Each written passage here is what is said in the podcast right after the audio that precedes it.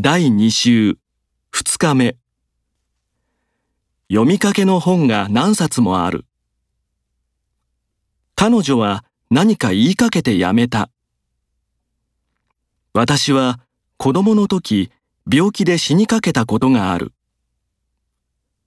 この小説は面白くて一日で読み切った。彼は疲れ切った顔をしている。博士でも間違うことはあり得る。これが私の知り得るすべての情報です。大変な仕事でもやり抜く自信があります。彼は諦めずにゴールまで走り抜いた。